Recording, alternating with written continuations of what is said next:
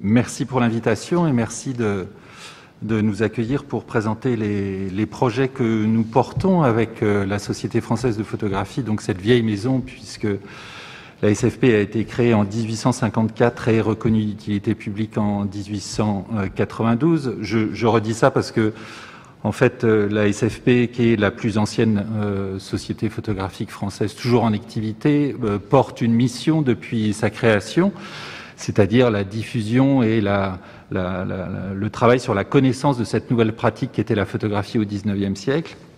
Et c'est fort du respect de cette euh, mission encore aujourd'hui que euh, depuis 2018, avec euh, les membres du conseil d'administration de la SFP, mais aussi avec le bureau de, de la SFP, nous avons réfléchi à un certain nombre de, de projets scientifiques autour de l'histoire et des patrimoines photographiques euh, qui comportait plusieurs volets, euh, avec notamment un, une réflexion sur euh, les humanités numériques et comment le numérique pouvait aider à, travailler sur l'histoire de la photographie aujourd'hui.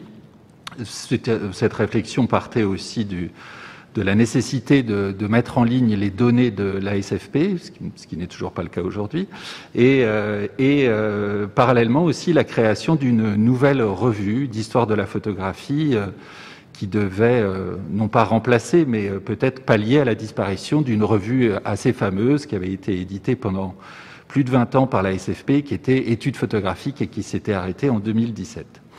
Donc il s'agissait de faire émerger une nouvelle politique euh, scientifique tournée euh, vers euh, les archives, vers les collections et vers ce que nous avons tenté d'appeler avec Éléonore Chaline les patrimoines photographiques, c'est-à-dire d'ouvrir cette, notion.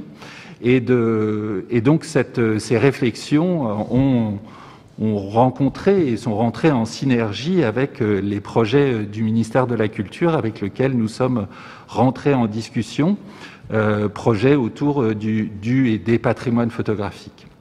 Le ministère, donc, euh, et euh, le bureau de la photographie a rendu possible ces projets que nous allons vous présenter aujourd'hui. On voudrait remercier Marion Islaine pour sa confiance et son soutien et aussi les acteurs du bureau de la photographie à la DGCA avec lesquels on travaille au ministère de la Culture depuis 2019 et euh, on, souhaitait leur rendre, leur rendre hommage et les, les, remercier. Donc je vais passer euh, sans plus attendre la parole à Éléonore Chaline qui va nous présenter la revue Photographica. Bonjour à tous. Alors voilà, Photographica, c'est peut-être d'abord ça, euh, une revue papier qui paraît aux éditions de la Sorbonne, donc euh, 180 pages environ, une couverture en couleur avec un titre euh, reconnaissable, des contenus de texte, une centaine d'illustrations par, euh, par numéro qui sont liées à l'histoire de la photographie. Euh, les images photographiques n'y sont pas seulement placées pour faire joli, pour illustrer, mais bien plutôt pour avoir du sens ou accompagner un propos. C'est d'ailleurs l'idée de la rubrique Un numéro, une image qui est une porte d'entrée dans chaque numéro, donc avec une image et un court texte qui l'accompagne, qui est placé en regard.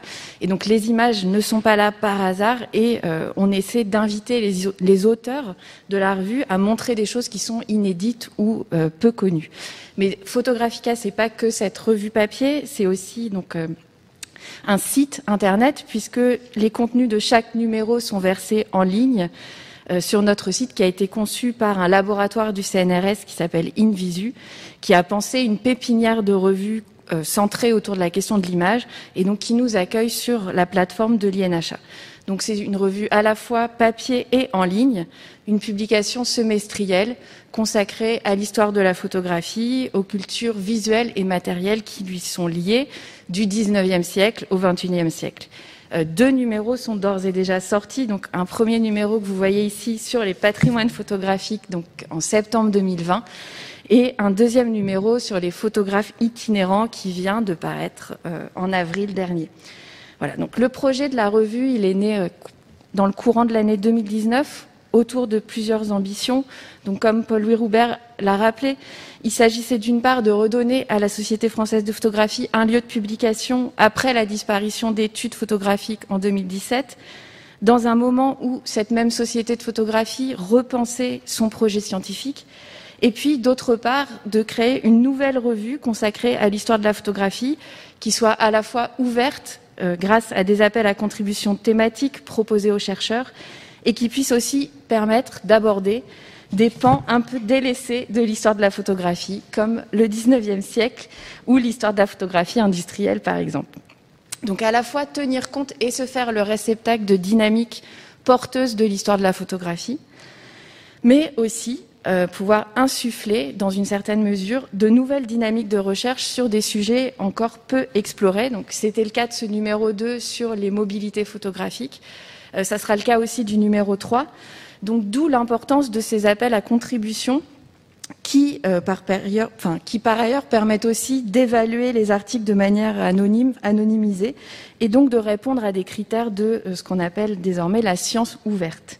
Donc on s'adresse plutôt à un public universitaire, donc de chercheurs en sciences humaines et d'étudiants, mais aussi des professionnels de la photographie, donc des musées, archives, bibliothèques, centres d'art.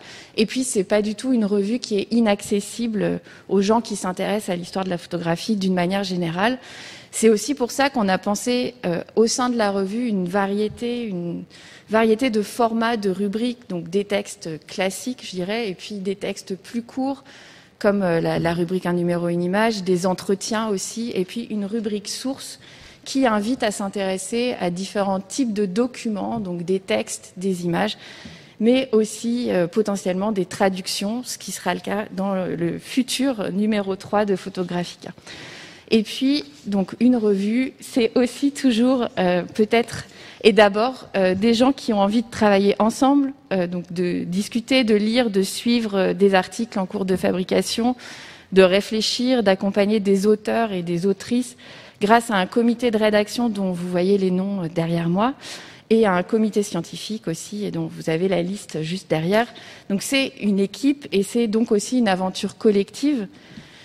D'abord entre la SFP et puis ses partenaires euh, de Photographica qui ont rendu le projet possible, donc le ministère de la Culture d'abord et puis des labos de recherche comme euh, l'IXA de l'Université Paris 1 Panthéon-Sorbonne, entre la SFP et son éditeur, donc les éditions de la Sorbonne, qui a accepté quelque chose qui pour nous était très important, donc ce principe de faire exister la revue à la fois comme un objet qu'on peut tenir en main, à lire, et puis en ligne, gratuitement accessible, en simultané de la parution papier, en faisant le pari que ces deux formats s'adressaient à des publics différents.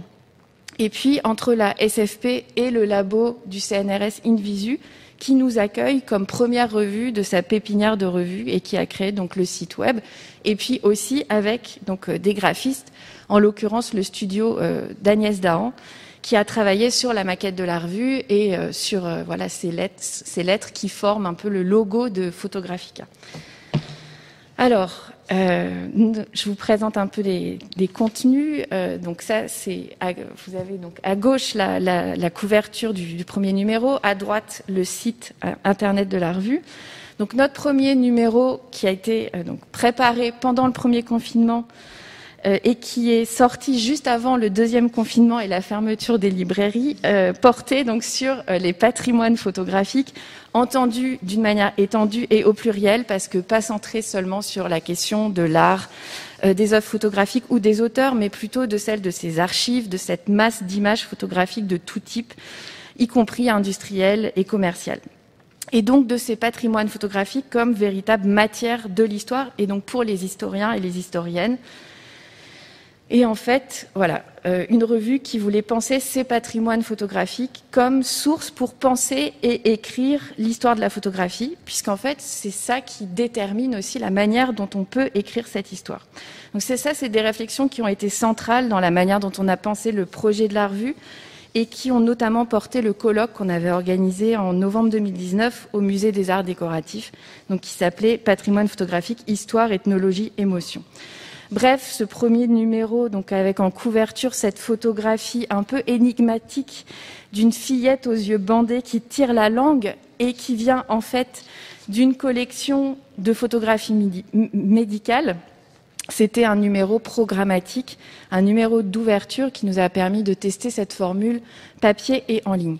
Le deuxième euh, numéro, donc rouge brique, paru en avril dernier, s'ouvre sur un varia d'une historienne américaine, Wendy Grossman, autour de la figure d'Adrienne Fiedlin, donc une modèle noire qui a été un temps intégrée au cercle de Picasso, qui a été la compagne de Man qui a été beaucoup photographiée par Man on a choisi d'ouvrir ce numéro par ce varia, ce qui est, enfin, ce qui se fait pas tellement habituellement, pour donner tout son poids à ce texte qui répond à un double questionnement contemporain sur les femmes d'une part et sur les minorités d'autre part. Et ensuite, on entre dans la thématique de ce numéro, donc qui s'appelle Hors les murs, photographe et studio mobile, qui retrace une histoire, ou plutôt des histoires et des questions liées à l'itinérance des photographes professionnels. qu'on y trouve notamment des articles sur le cas d'une femme photographe itinérante avant d'être sédentaire, donc écrit par Thomas Galifo sur le cas de Maria Chamfort, un article d'une jeune chercheuse allemande, euh, Clara Bolin, qui a écrit sur les photographes allemands en Suède dans les années 1840-1850. Euh, Donc c'est un numéro très 19e siècle, euh, ce qu'on voulait faire aussi euh, à Photographica, mais qui va jusqu'au second 20e grâce par exemple à un article de Vera Léon, Léon pardon, sur la querelle des photofilmeurs. Et puis même jusqu'à aujourd'hui avec un entretien qui a été réalisé par Manuel Charpie avec le cinéaste Hu Wei. Voilà, donc les thématiques des prochains numéros, et je terminerai peut-être là-dessus. Donc, à l'automne prochain, un numéro 3 autour des échelles et de la géographie de l'histoire. Donc, euh, en gros, la question, c'est est-ce que des histoires mondes ou des histoires mondiales de la photographie sont possibles et comment est-ce qu'on les traite? Voilà. Un numéro 4 euh, autour des producteurs d'images qui sera coordonné par Marie-Ève Bouillon et Laureline Mézel. Et puis un numéro 5 sur la question du portrait. Portrait subi, portrait choisi, avec deux directrices de dossier invitées, Alexandra de Hering et Anne Rouquins, parce que euh, pour nous, c'est également important dans la revue de pouvoir ouvrir le comité de rédaction et accueillir d'autres voix. Voilà. Bon. Et on voit que ce qui relie tout ça, c'est bien la question des sources, des archives photographiques. Quelle matière pour l'histoire? Et on pourrait dire que ça se prolonge aussi dans le projet de base de données. Euh, mais cette fois en amont de la production des recherches. Et donc je laisse la parole à Paul-Louis Roubert et Félicie de Mopou pour euh, vous présenter ce deuxième projet de la SFP. Bien, merci Éléonore. Donc effectivement, je vais euh, enchaîner tout de suite sur la base Iconos Photo. Donc, qui s'inscrit effectivement, comme je le disais tout à l'heure, dans un projet plus global autour des actions de la SFP, mais donc ce qui est un projet ambitieux puisque cette réflexion tout à l'heure, comme je le disais, euh, euh, émerge au sein de la SFP qui réunit aujourd'hui des chercheurs, des chercheuses, des universitaires, des conservatrices et des conservateurs, mais aussi des étudiants, des étudiantes, des passionnés d'histoire de la photographie.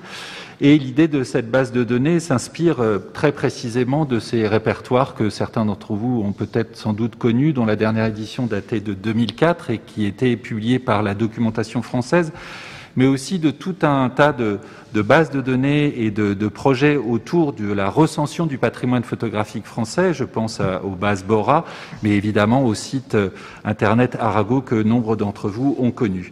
L'idée était de poursuivre euh, ce travail et de, de, concevoir un répertoire des fonds, des collections photographiques, puisqu'on se rendait compte que de nombreuses bases de données, de nombreux inventaires de collections, de fonds photographiques existent euh, dans des musées, dans des archives, dans des bibliothèques aujourd'hui, et donc euh, qui révèlent une, richesse incommensurable d'un patrimoine absolument euh, très dynamique et encore à, découvrir parfois.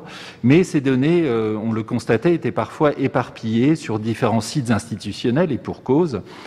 qui permettent, mais que cet éparpillement ne permettait pas de croiser, de faire des, de croiser les informations.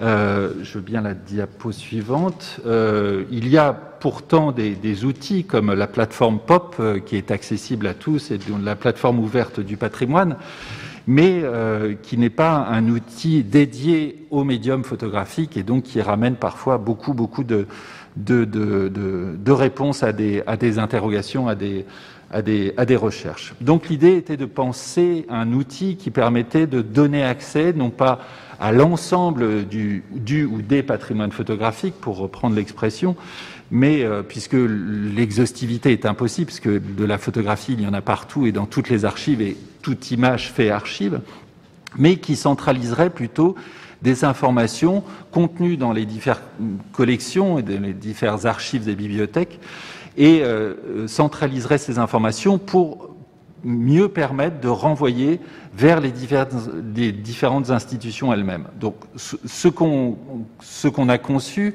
c'est l'idée d'un outil qui permet d'aiguiller à la fois les chercheurs, les chercheuses, les conservateurs, les conservatrices, les étudiants, auxquels on pense beaucoup, puisque nous sommes, euh, la plupart d'entre nous, euh, universitaires et nous formons des étudiants à, la recherche.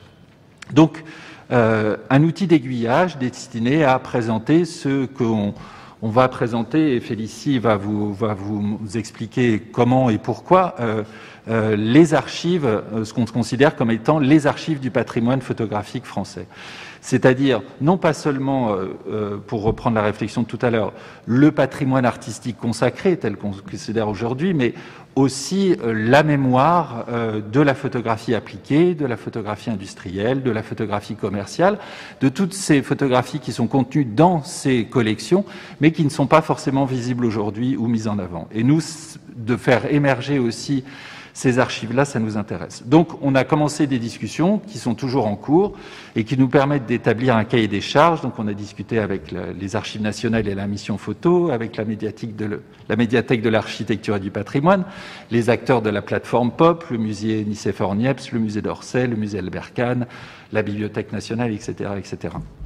Donc, je vous remets les, points principaux. Donc, euh, l'idée, quand même, au-dessus de cette base de données, c'est de créer un portail éditorialisé sur le patrimoine photographique qui n'existe pas encore. Avec, on, publiera des chronologies, des bibliographies, des répertoires de mémoire universitaire euh, soutenus chaque année, un répertoire des sources, des glossaires techniques, des lieux de recherche, des choses, des outils qu'on trouvait déjà sur Arago et qu'on va reprendre et développer à partir de ça. Euh, une cartographie des lieux de conservation, parce qu'il y a beaucoup de lieux à Paris, mais il y en a sur tout le territoire, et ça, ça nous intéresse beaucoup, évidemment, de faire, ressortir ces, différents lieux de conservation. Et puis, à l'intérieur, donc, une base de données conçue comme un outil d'orientation dans les archives du patrimoine photographique. Un outil, donc c'est un projet collaboratif, on va vous le montrer, qui, qui, est très open, c'est-à-dire open access, c'est-à-dire tout le monde pourra y avoir accès. Open data, c'est-à-dire les données seront ouvertes et euh, conçues avec des outils open source, c'est-à-dire qui vont pouvoir être récupérés et évoluer avec le temps sans que ces bases ni ces informations ne soient propriétaires. Et puis, au cœur de ça, c'est essentiellement une base euh, textuelle qui s'attache à la description des fonds conservés, mais qui ne stocke pas les images, puisque les images sont la propriété des collections.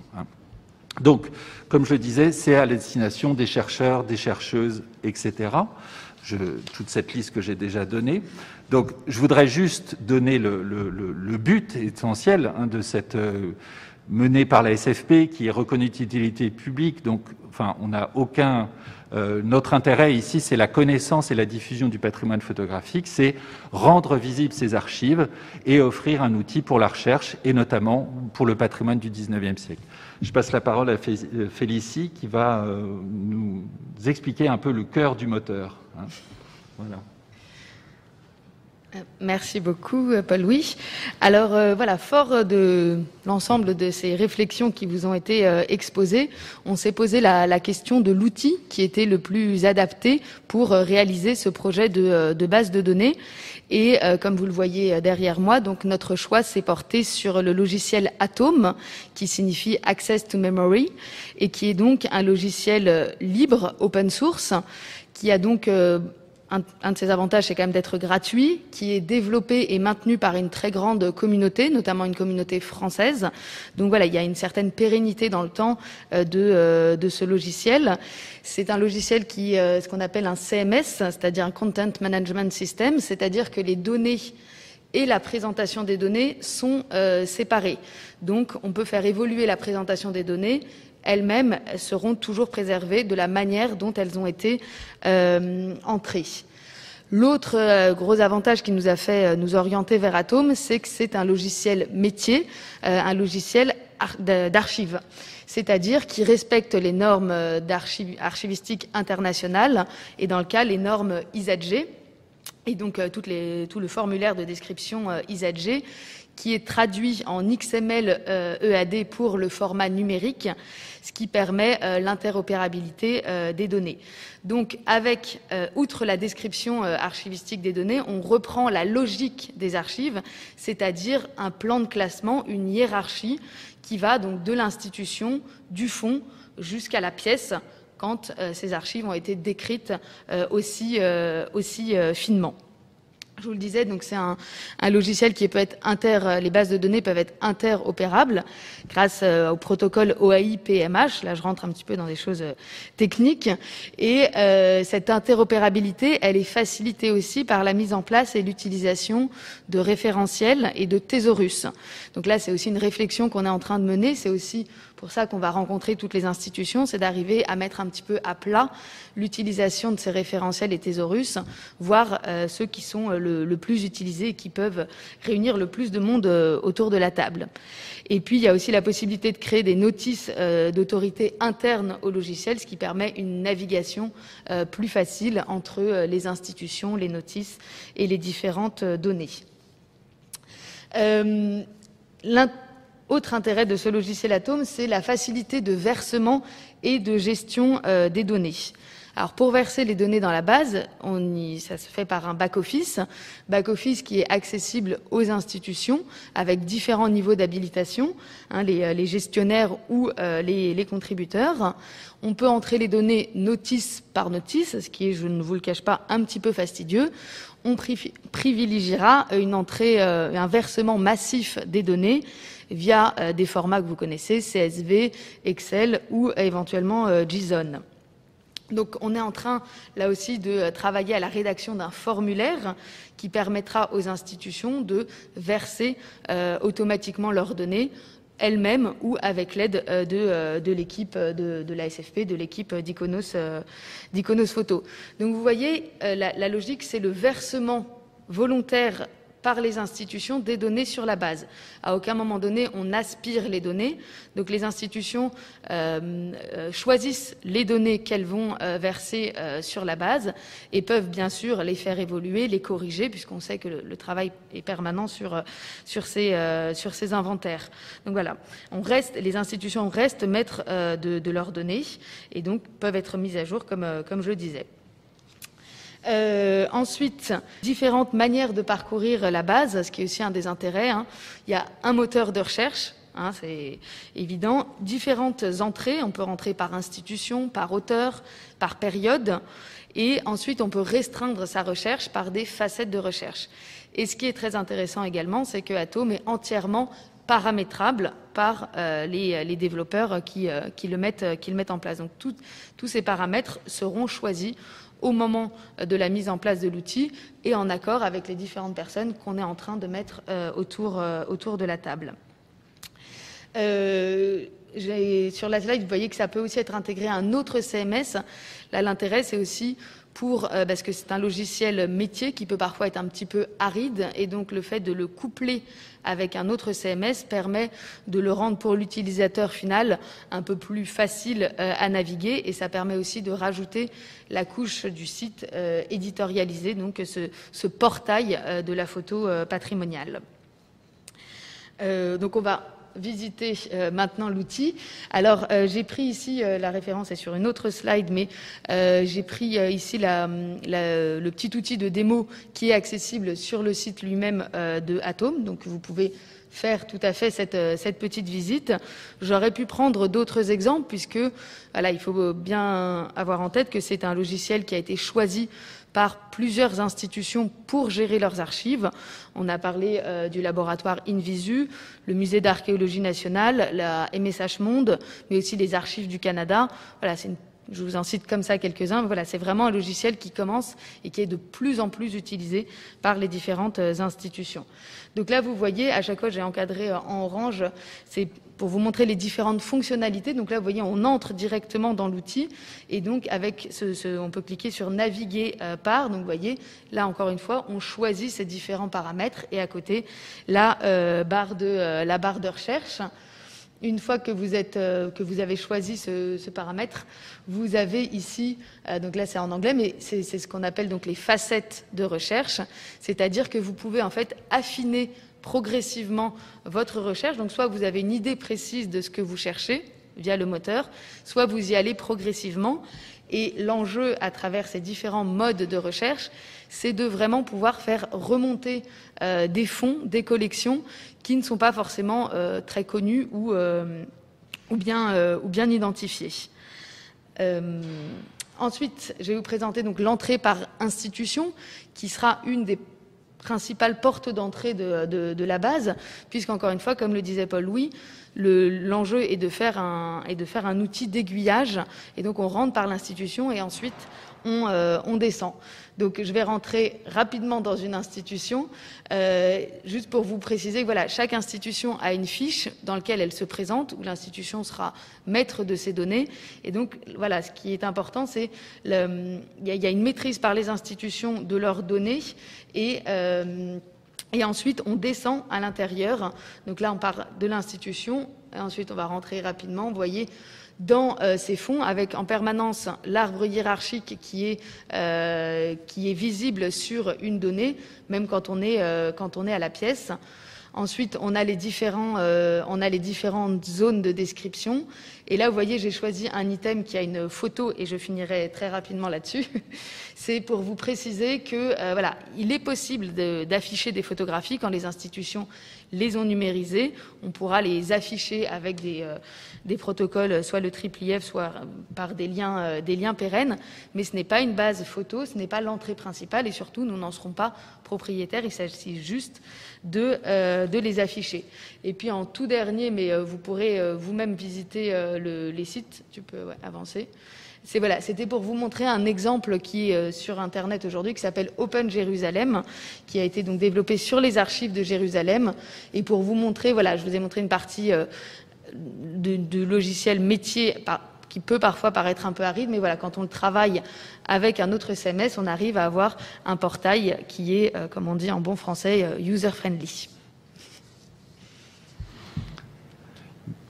Je vais juste euh, peut-être euh, terminer. Merci beaucoup Félicie pour la, présentation de l'outil qui est un peu technique, mais c'est pour vous montrer que on part sur une, une réflexion vraiment assez poussée sur l'usage des données, mais aussi sur la manière dont va pouvoir se présenter cet outil.